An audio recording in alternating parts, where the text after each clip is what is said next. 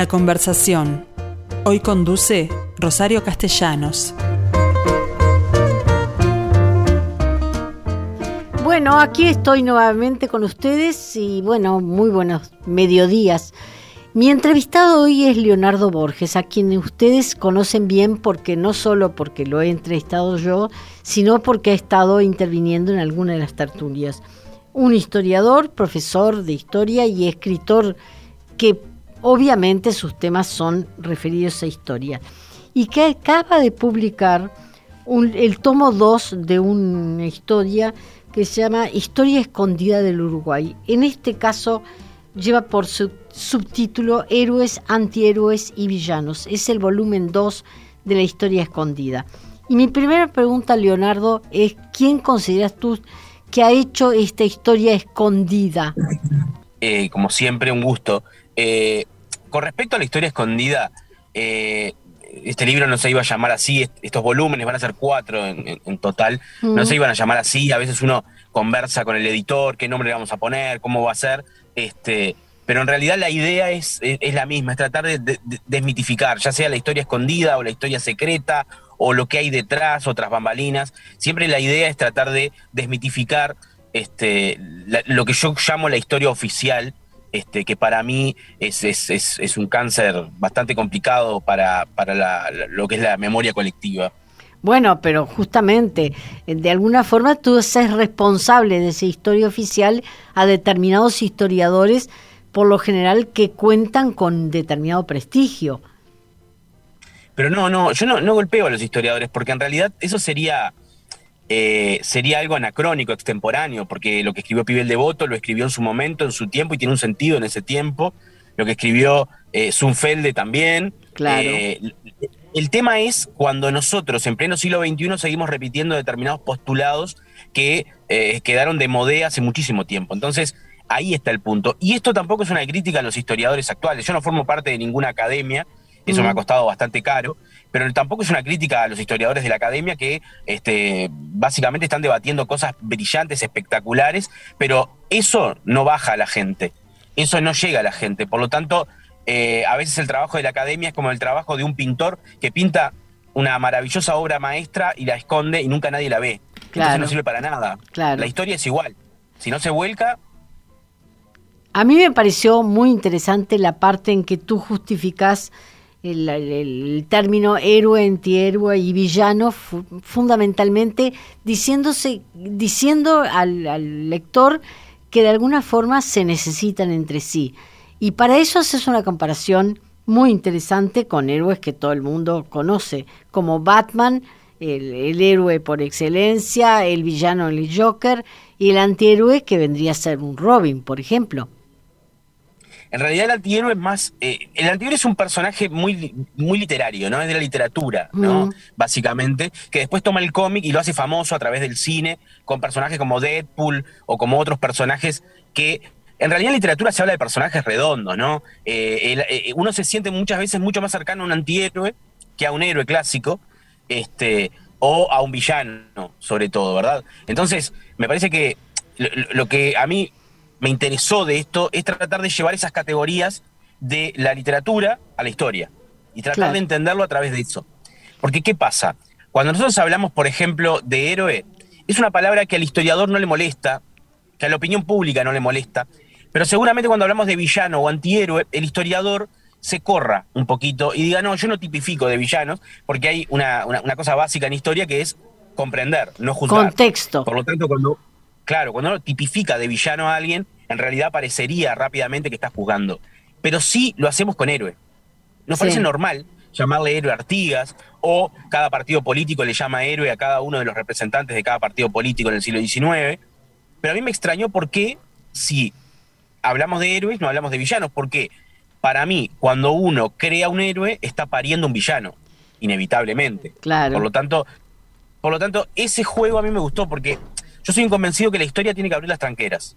Abrir las tranqueras, ¿qué significa? Dejar entrar a la antropología, dejar entrar a la literatura, dejar entrar diferentes conocimientos para poder generar una, una reflexión sobre un momento histórico, una reflexión sobre este, determinada ideología, lo que sea, no importa.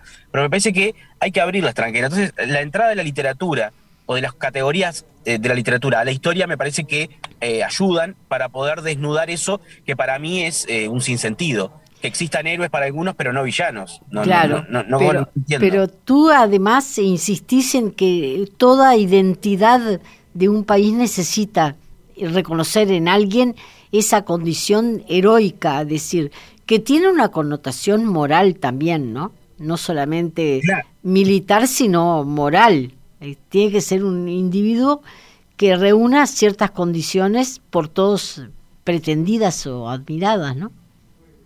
Claro, porque la heroicidad, este, yo trabajo ahí el término desde algunos, desde, algunas disciplinas, pero me quedo con una definición que creo que todas las definiciones tienen lo mismo, tienen como, como dos caras. Por un lado, virtudes y hazañas. Son como dos cosas. Un héroe tiene que tener virtudes y hazañas. Entonces, por ejemplo, imaginemos a Artigas en la batalla de las piedras. La hazaña es vencer a los españoles, que no eran españoles. Acá volvemos a lo mismo de siempre, no eran españoles, pero no importa. Eh, vencer a los regentistas. Esa es la hazaña. Pero ¿cuál es la virtud? Y bueno, la virtud es aquello de clemencia para los vencidos, curada a los heridos porque ahí le colocamos un deber ser al héroe, lo, colocamos en un lugar de magnánimo, en un lugar de humanitario, como quieran llamarle. Muchos historiadores le llaman de diferentes maneras o lo ven desde diferentes lugares, pero ahí tenés las dos cosas. Entonces, el héroe se crea a través de esas dos condiciones, que es lo que no tiene el villano. Claro, el villano es lo contrario, es decir, puede ser un héroe militar, pero no tiene virtudes, por ejemplo. Exacto, exacto. Y el antihéroe tiene una particularidad porque sí puede tener hazañas, pero no tiene virtudes en tanto utiliza métodos eh, violentos, mm. eh, utiliza métodos, eh, digamos que son muy discutibles, este, y por eso eso lo convierte en un antihéroe, porque es una persona que, digamos que su fin es un fin loable, pero el medio que utiliza para llegar a ese fin es terrible, muchas veces. Claro. A mí me hizo mucha gracia la forma en que se ilustren las tapas de los, de los dos volúmenes. Artigas con lentes negros me pareció brillante, y este segundo en el que aparece Rivera con una vincha y una pluma, evidentemente de, de tipo indígena, y a Oribe le sacaste los charreteras y le pusiste una camiseta de la Federación Brasilera de Fútbol, de la Confederación. Es decir, absolutamente irreverentes cualquiera de las imágenes. Es lo que tú pretendes, hacer de estos personajes tipo héroes nacionales para distintas eh, conformaciones, eh, gente común y corriente, es decir, que no tiene esa característica en la vida diaria. Sí, la idea, la idea, las tapas son de, un gran diseñador, este, mm. Nico, Barcia, este, las dos, y van a ser las otras dos porque, porque me gusta trabajar con él, porque son esos diseñadores que leen el libro y a partir de ahí se da una idea y vuelta que termina con esa tapa. Eh, pero la idea sí, la idea es este, hacer historia con un martillo, ¿no? Tratar de generar incomodidad en el otro y generar más preguntas que respuestas, ¿no? Eh, entonces, la idea con eh, colocar a Rivera y, a Oribe en ese lugar no es porque para mí sean villanos ni héroes, porque la tesis del libro es que todos los personajes pueden ser en algún punto héroes. Una cosa u otra, claro. Claro, claro, dependiendo desde, desde donde uno se pare. Porque de repente eh, algunas personas me comentaron, bueno, pero los estás colocando como, como villanos. Eh, no, en realidad no. En realidad Rivera es un héroe para los colorados, claramente es solo cuestión de escuchar a Julio María Sanguinetti y a su esposa Marta Canesa, que son representantes de la, historiografía colorada hoy en día, este, y es un héroe, ¿verdad? Este, mm. Inclusive eh, Sanguinetti eh, quitándole preponderancia e importancia, si puedes, eh, pero también es un villano para otros grupos sociales, ¿no? La historia revisionista lo ha colocado en un lugar de, villano a, Rivera, yo creo que no lo tiene, realmente creo que no lo tiene, no llego al extremo de, ser tan vil como Sanguinetti, de decir que fue una gripe que mató a los indígenas. No, no me parece así, pero sí es verdad que estaba siendo representante del pensamiento de una parte importante de, del Uruguay de aquel momento y por lo tanto cargarle las tintas solo a Rivera es quitarle importancia y quitarle responsabilidad a un Lavalleja, por ejemplo, que había pedido terminar con el problema indio, ¿verdad? Este, pero sí, la idea no es colocarlos como villanos, ¿no? Porque Oribe es eh, el fundador del Partido Blanco, es, un héroe para los blancos, inclusive con una relación con, con, la, educación muy interesante. Hay por ahí algún libro claro, el primer colegio oriental está fundado por el gobierno del Cerrito. Claro, exacto. Pero para los unitarios era un degollador. Claro. En la historia argentina, para lo, cuando se fue a pelear eh, eh, con Rosas, en, lo que era en aquel momento la, la Confederación Argentina, bueno, fue sindicado y colocado como un degollador. Entonces, a lo que voy es, acá yo no estoy buscando la verdad como si existiera algo llamado la verdad, sino tratar de comprender las diferentes visiones, tratar de comprender las diferentes interpretaciones del pasado y cómo cada partido eh, o cada grupo social lleva agua para su molino. Pero así como se ¿tú estás de acuerdo con que la historia se analice desde este siglo XXI, que es revisionista por excelencia y que de alguna forma está olvidando del contexto, ¿no? En que se dieron determinadas cosas. ¿Se puede hacer una interpretación desde ahora? No, no, pero no, no, es cuestión del contexto, al contrario, al contrario, yo no, no genero juicios anacrónicos. Intento no generarlos, eh, tal vez los genere. Por eso digo, eh, no, no es tu caso. de valor, yo no estoy haciendo un juicio de valor de lo que hizo Rivera, sino de lo que dice Sanguinetti, que es otra cosa.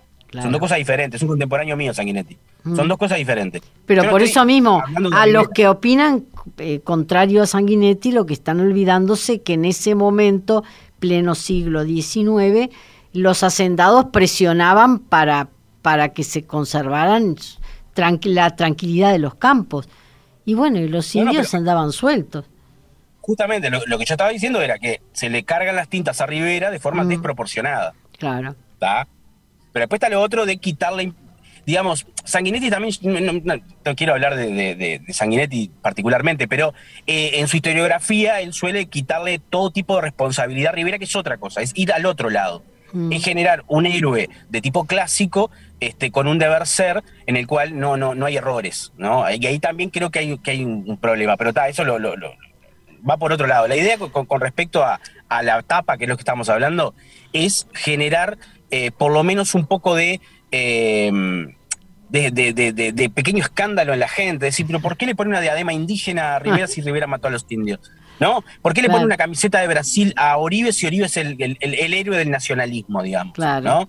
Claro. Entonces por ahí va la cosa, no, no, no es una cuestión tan directa. No, no, no, mm. no es para atacarlos a ellos, al contrario, la elección de ellos es por, por lo que significaron para la creación del Uruguay, nada más. Claro. Pero otra pregunta que quiero hacerte, eh, me pareció muy interesante la interpretación tuya a partir de que el héroe es una concepción que viene de la mitología y que de alguna forma renace en el Renacimiento este, como un sentimiento muy romántico y le, le achacase a la historiografía nacional ese contenido de romanticismo para crear los héroes nacionales, ¿no? Sí, sí, yo creo que la historiografía uruguaya, digamos que eh, tiene como, algunos puntos importantes y fuertes de grandes historiadores que para su momento hicieron enormes trabajos, pero con el correr del tiempo eso quedó, quedó como enquistado ahí, ese, héroe romántico al estilo de eh, los historiadores románticos más importantes, como Jules Michelet o como Thomas Carlyle, ¿no? Este, Carlyle era... Eh, es el escritor romántico, digamos, por antonomasia, que era el tipo que decía que la historia la hacen los hombres, mm. no las comunidades, los hombres, los héroes, ¿no? Este, tiene varios libros sobre eso. Y claro, cuando uno lee, por ejemplo, sobre Artigas, y bueno, ahí tenemos a Carlyle, este, se sonrojaría Carlyle con, algunos libros sobre Artigas, que nosotros seguimos de alguna manera colocando como una bibliografía este, eh, ayornada, ¿no? Este, eh, Enseñándolo en las escuelas, claro. Pero... claro, no, pero mi crítica no es a los historiadores, mi crítica es que los historiadores también tienen que ser entendidos en un contexto claro. de época, mm. porque siempre nosotros le hacemos preguntas desde el presente al pasado. Claro. Entonces, el presente de Zunfelde no es el mismo que el nuestro. Claro, entre las cosas que tú señalás que, por ejemplo, en la época no existen caudillas o héroes mujeres. Bueno, cosa que parecería de las más entendibles, por cuanto las mujeres, si bien ocuparon un papel importante como las esposas de, la Valleja Rivera y la hermana de Oribe, no figuran en ningún, en ningún libro como haciendo realmente cosas maravillosas, ¿no? No, porque yo en el tomo 1 había esbozado, hay un capítulo en el tomo 1 este, que se llama eh, Una historia patriarcal. Mm. Porque en realidad, cuando uno analiza esto, uno no, le está achacando a los historiadores de principio del siglo, ni mucho menos este, cuando ellos hacen eh, los libros sobre los héroes y la, historia política, que es eminentemente masculina. Claro. Sino que es. La, crítica es mucho más profunda. Es decir, héroe, el concepto de héroe, esas cinco letras engloban lo masculino. Ah. Es un concepto clásico que desde Grecia en adelante engloba lo masculino. Mm. Entonces, ¿qué pasa? ¿Cuándo colocamos nosotros a una mujer dentro de, ese, de esa categoría? Cuando la masculinizamos. Cuando ella tiene determinadas características masculinas, mm. que nosotros suponemos masculinas, ¿entiende? Que el relato supone masculinas, ¿no? Eh, el tema de la guerra, la violencia. Entonces, hablamos de la Pepa Tupamara, ¿no? O sea, de Josefa Oribe, ¿no? Este, y, la colocan como heroína, pero ¿por qué? Porque tiene características masculinas, porque se metió a la, ciudad de Montevideo, porque robó medicinas para, este, para los combatientes, ¿no? O sea, eh, digamos que, la crítica va por ahí, no una crítica a los historiadores, sino más una crítica a decir, bueno, la configuración de la historia nacional es masculina, es patriarcal.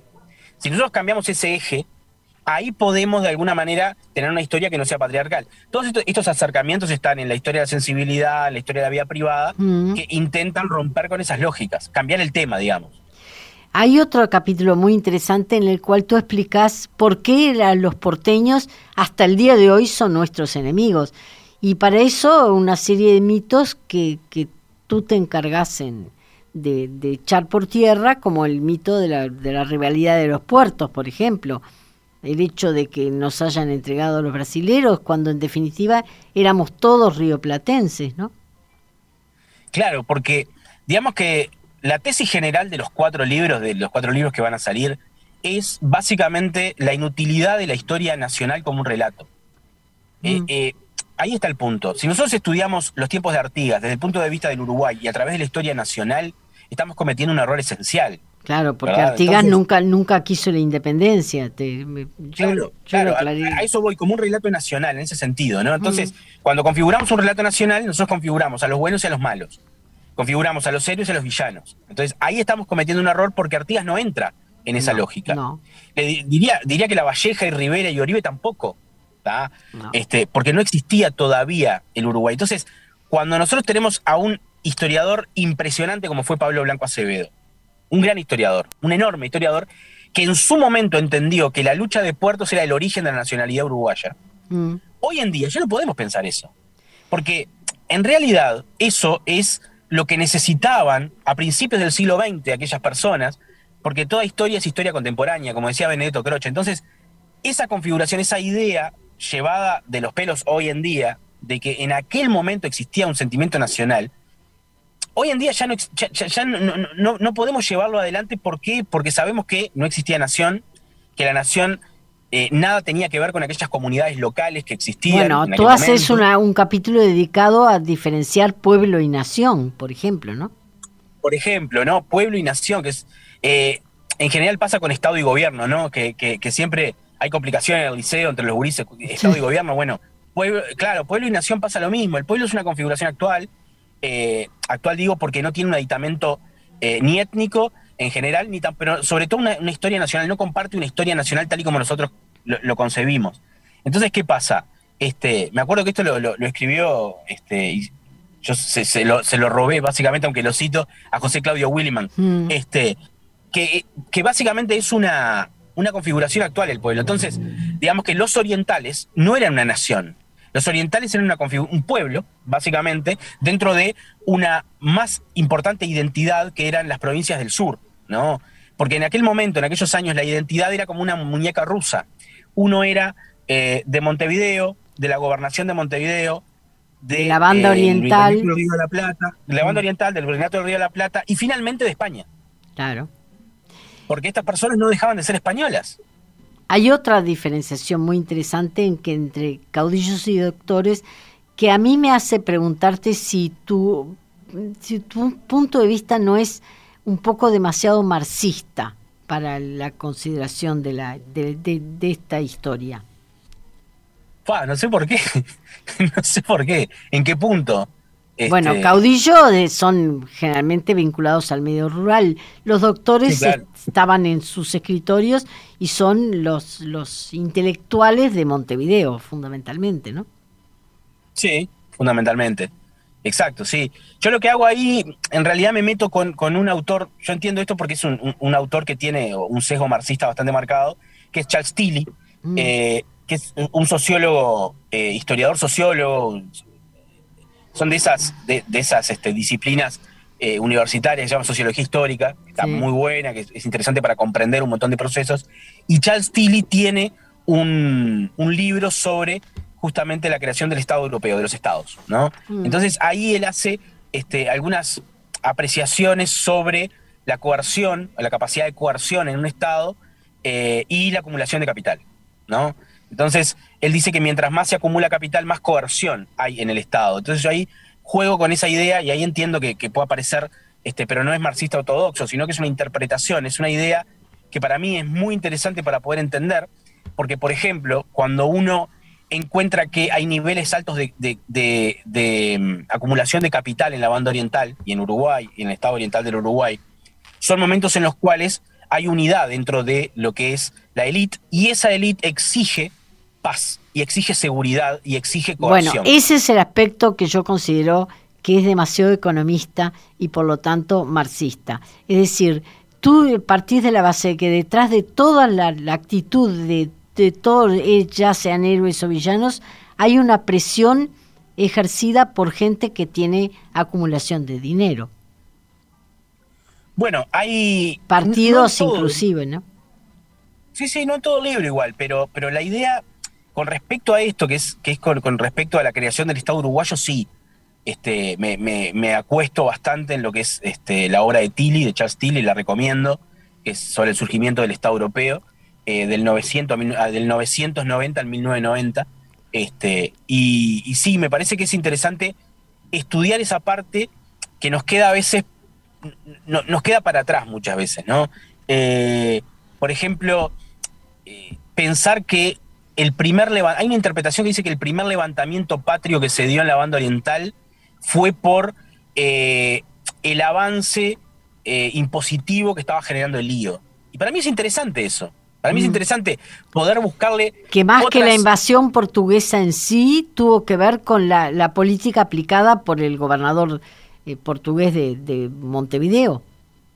No, no, estoy hablando antes de Lío. la de Lío, es español, claro. El grito de Asensio. O sea, el grito de Asensio, ¿no? Hay una serie de historiadores que plantean de que, bueno, eh, hay un apriete por parte de Lío, ¿verdad?, en, los mm, impuestos y mm. una serie de obligaciones para los paisanos orientales, que genera de alguna manera un malestar y un malestar que después termina siendo un levantamiento muy pequeño en, eh, en, Asensio, ¿verdad? eso podríamos decir que, es una forma de entender. De la misma manera que utilizo eso, también utilizo eh, a, la interpretación cristiana, por ejemplo, que me parece interesante.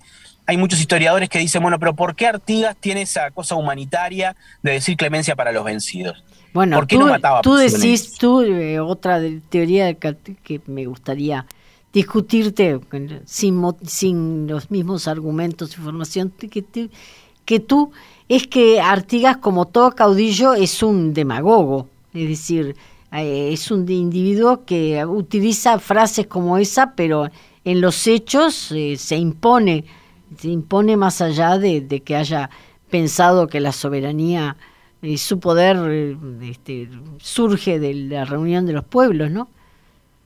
Bueno, ahí hay un capítulo que es, que es, que es básicamente se llama Todos los caudillos son autoritarios, Artigas es caudillo. Claro. Porque, ¿qué pasa? A mí me gusta demitificar esa idea. Porque, ¿qué pasa? Cuando hablamos de caudillos, muchas veces muchos intelectuales se llenan la boca discutiendo y dándoles palo a los caudillos hasta que, llegamos a Artigas. Es puro carisma. ¿Cómo?